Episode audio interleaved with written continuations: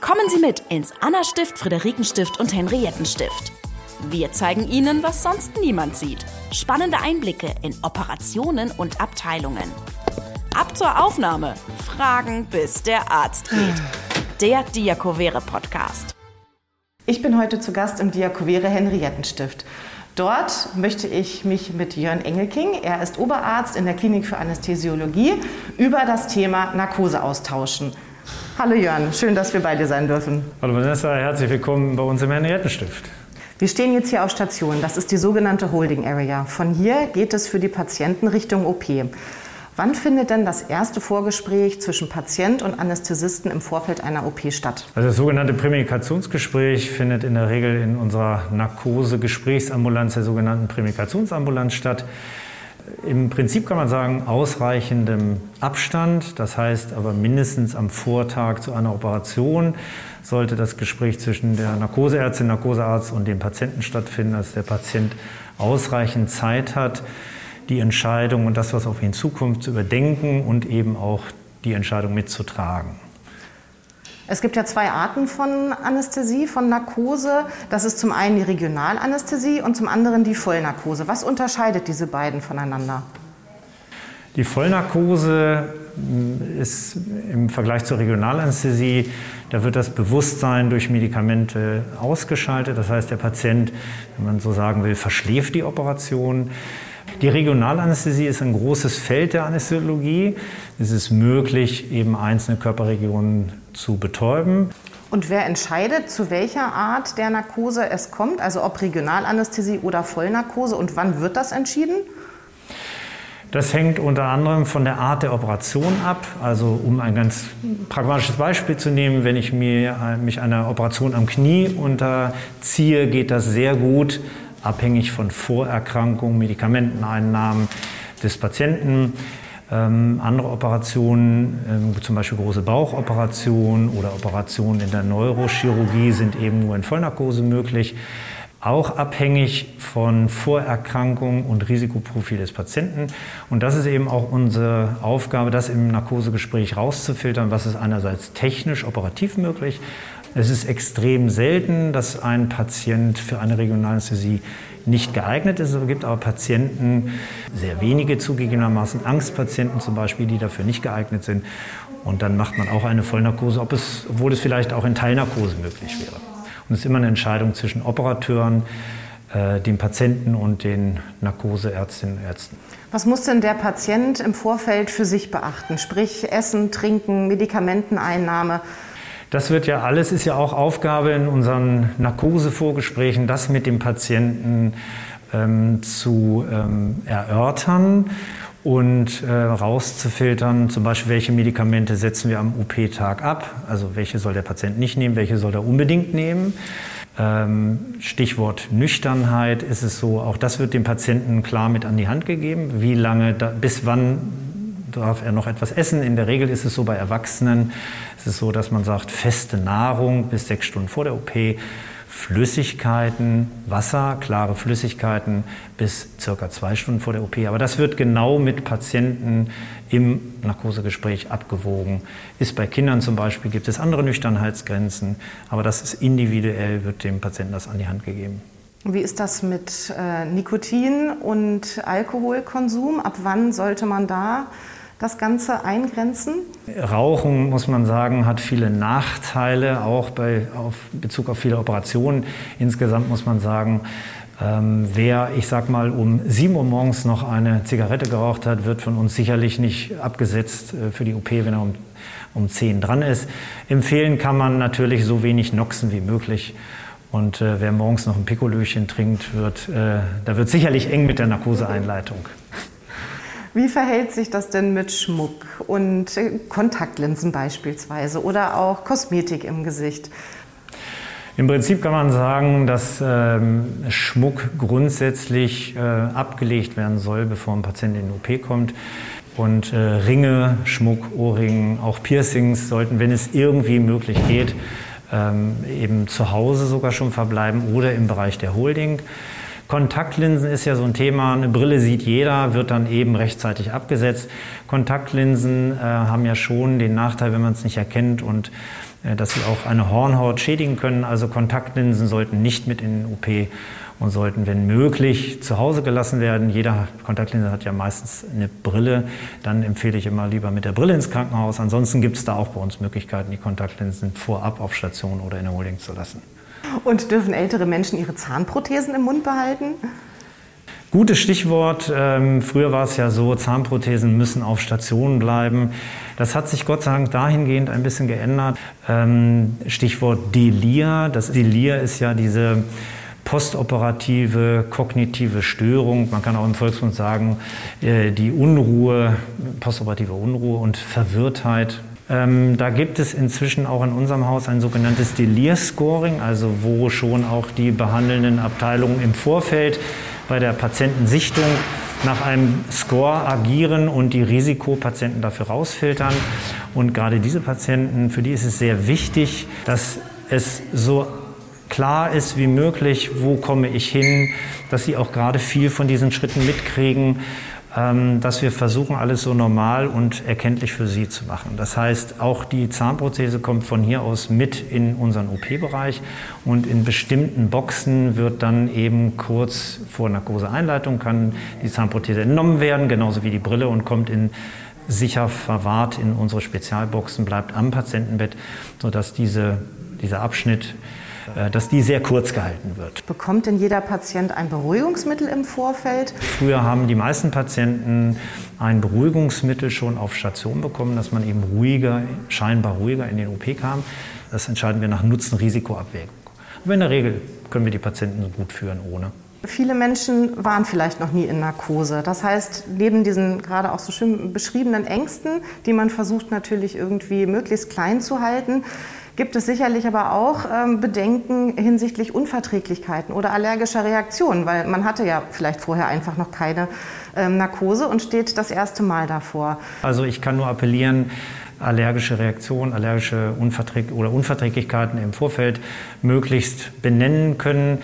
Wenn es allergische Reaktionen auf einzelne Mittel oder Substanzen, wir im OP verabreichen, gibt, dann ähm, sind wir in einem Setting, in dem wir auch ja, geübt sind in notfallmedizinischen Settings. Das heißt, ich würde sagen, wenn es einem passiert, dann ist man im OP bestmöglich aufgehoben. Notfallmedikamente sind unser täglich Brot und auf Patienten aufzupassen, das ist so die ureigenste Eigenschaft mit des Anästhesisten.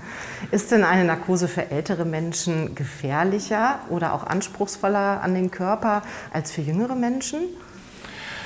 Ja, da ist es auch so, dass natürlich äh, der ältere Mensch, der ältere Stoffwechsel, der ältere Körper äh, sicherlich andere Vorerkrankungen mitbringt. Aber auch hier ist es gute Vorarbeit, gute präoperative Diagnostik. Und äh, Narkose ist über die letzten Jahrzehnte schon deutlich sicherer geworden. Es ist ein eng gefasstes Monitoring und ähm, so, dass man schon das sagen kann, dass das sicher ist. Aber natürlich habe ich ein anderes Risikoprofil, wenn ich mit über 100 Jahren einen Eingriff und eine Narkose über mich ergehen lassen muss, als wenn ich 18 Jahre bin und vom Skifahren komme und mir das Knie verdreht habe. Ja, jetzt haben wir ganz viel über die Vorbereitung zur OP gesprochen. Deswegen würde ich sagen, gehen wir doch genau da jetzt einfach mal direkt hin, beziehungsweise auf dem Weg dorthin Richtung Schleuse, um dann in den OP zu kommen. Und schauen mal, wie es dann weitergeht. Gut, Machen wir, auf geht's. Auf geht's. Wir sind jetzt hier im Einleitungsraum im OP-Bereich. Was passiert jetzt hier genau? Ja, nachdem unser Patient äh, nach allen Checklisten, die abgehakt werden müssen, Stichwort Patientensicherheit, ähm, sozusagen auf dem OP-Tisch verbracht wurde, bekommt er ja ein vorgewärmtes Fotterhandtuch äh, zur Vorwärmung, Stichwort Pre-Warming und zum subjektiven Wohlbefinden. Und äh, hier legen wir das Monitoring an. Blutdruck wird gemessen, EKG wird kontrolliert und die Sauerstoffsättigung wird gemessen am Monitor. Und eine Kanüle für die Infusion wird gelegt, über die dann die Narkosemittel und sonstige notwendige Medikamente verabreicht werden können. Und hier wird dann die Narkose gestartet und wenn der Patient schläft oder wenn wir eine Regionalanästhesie machen, der regionalanästhesiologische Block sitzt, dann fahren wir in den OP, Woher weiß denn der Arzt, welches Narkosemittel überhaupt verabreicht werden soll und wie hoch die Dosierung ist? Es gibt äh, viele Möglichkeiten, mit Narkosemitteln eine Anästhesie durchzuführen. Das wird im Vorfeld schon erwogen, welches das passende Narkosemittel ist. Die Dosierung richtet sich unter anderem nach Körpergewicht des Patienten. Aber auch das ist sehr abhängig vom Narkosemittel.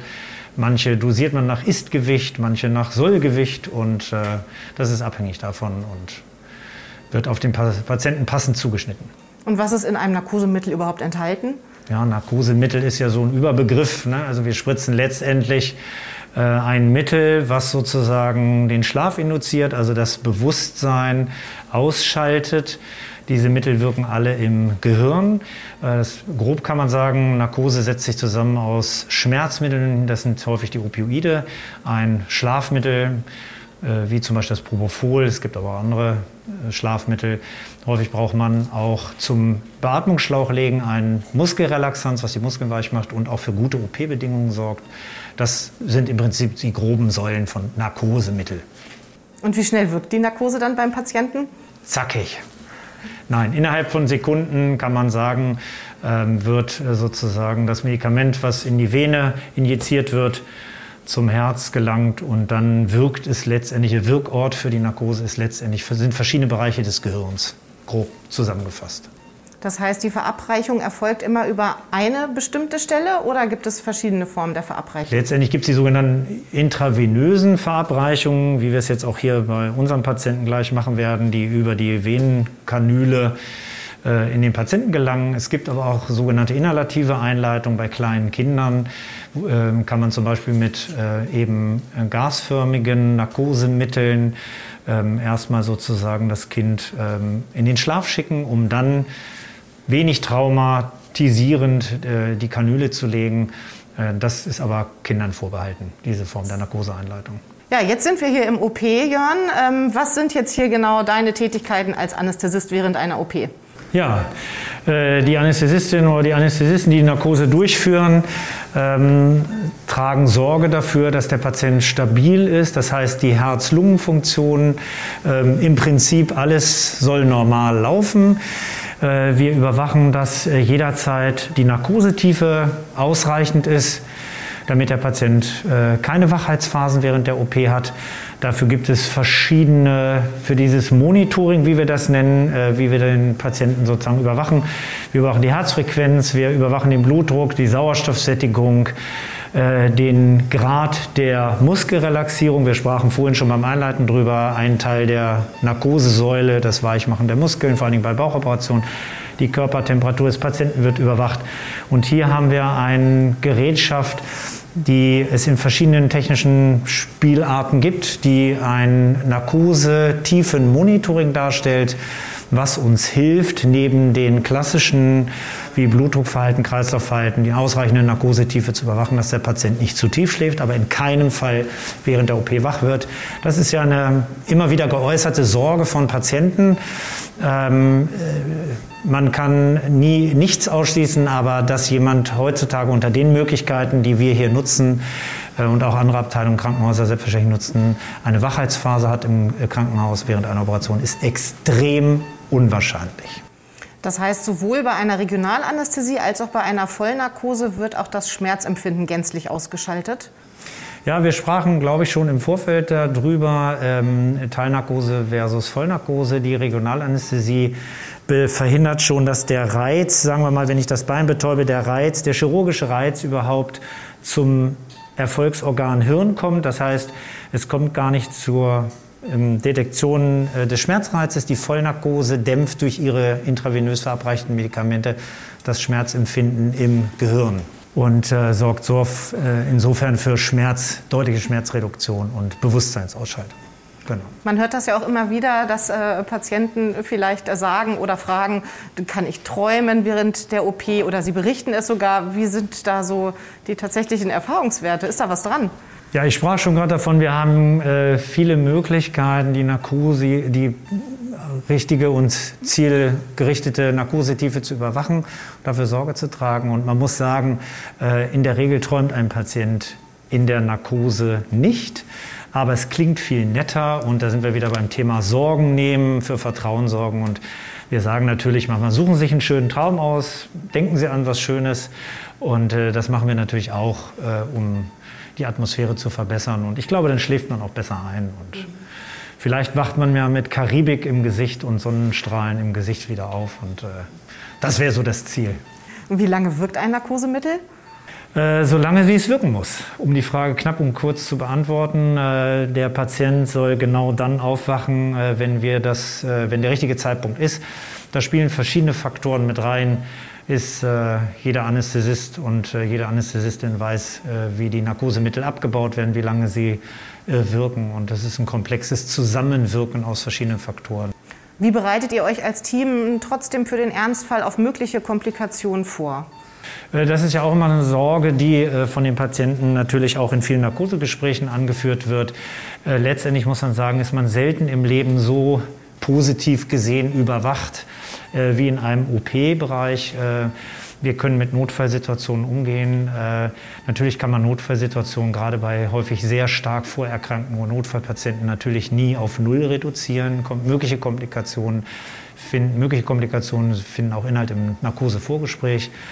Und äh, wir trainieren die Teams ähm, auch mit Simulationstraining, also bereiten unsere Teams, äh, auch das gesamte OP- und Anästhesieteam auf solche Situationen vor äh, in einem Simulationstraining, wo Komplikationen simuliert werden und die Teams dann unter sehr realistischen Bedingungen mit hohem Stresslevel ihre Aufgabe erfüllen müssen. Und es äh, sozusagen kommt dann auch noch zu einem Debriefing, in dem sozusagen äh, das aufgearbeitet wird. Und somit sind wir gut vorbereitet. Gut, wir fahren jetzt ein kleines Stück rückwärts. Ne? Sind jetzt hier im Aufwachraum. Bleiben Sie noch mal einen kleinen Augenblick. Haben Sie gut geschlafen? Mhm. Super, okay. Schmerzen? Nee, keine. Super, okay. Klasse. Ja, wir sind jetzt hier im Aufwachraum. Was passiert denn jetzt mit dem Patienten nach der OP im Aufwachraum? Ja, der Patient äh, kommt ja wach, aber manchmal eben auch noch so ein bisschen müde und schläfrig in den Aufwachraum. Und äh, hier ist es unsere Aufgabe, zusammen mit, den, äh, Aufwachraum, mit dem Aufwachraumpflegepersonal auf den Patienten aufzupassen, die Herz-Kreislauf-Funktion zu überwachen und einfach noch einen fachlichen Blick auf ihn zu haben, bevor er wieder so wach und selbstständig ist, dass er in die Obhut der Normalstation oder der Holding Area entlassen werden kann. Kann denn der Patient theoretisch auch direkt jetzt im Anschluss ans Aufwachen nach Hause entlassen werden? Ja, der Patient, äh, es gibt äh, bestimmte ähm, Voraussetzungen, für, die erfüllt sein müssen, damit ein Patient wieder nach Hause kann. In der Regel bleiben die zumindest schon ein paar Stunden und werden auch nicht aus dem Aufwachraum bei uns entlassen, sondern gehen in die Holding zurück oder von der Normalstation entlassen, wenn die Voraussetzungen dafür erfüllt sind. Und ab wann darf der Patient wieder essen und trinken, was er ja vorher nicht durfte? Grundsätzlich kann man sagen, ähm, hängt es natürlich auch von der Art der Operation ab. Aber sagen wir mal, das ist eine OP, nach der äh, da nichts gegenspricht, dann kann er schon bei uns im Aufwachraum schluckweise auch was trinken. Und äh, neuerdings äh, kann man auch äh, Wassereis bei uns lutschen, wenn der Patient sozusagen dafür geeignet ist. Steigert das Wohlbefinden und ähm, ja, haben wir gute Erfahrungen mitgemacht. Gibt es irgendwelche Tätigkeiten, die ich nach einer Narkose erstmal nicht machen sollte? Ja, direkt vier Stunden nach Entlassung aus dem Krankenhaus nach einer Narkose und einem Eingriff äh, ist es keine gute Idee und komplett verboten, am Straßenverkehr teilzunehmen, Verträge zu unterschreiben. Also alles, was juristische Konsequenzen hat, ähm, hat zu unterlassen. Ja, jetzt sind wir auch schon am Ende unseres tollen Einblicks, den wir hier im Henriettenstift haben durften, rund um das Thema Narkose. Ich glaube, da war für jeden Laien, vielleicht auch schon etwas Vorinformierten, ganz viel Wissenswertes und Interessantes dabei.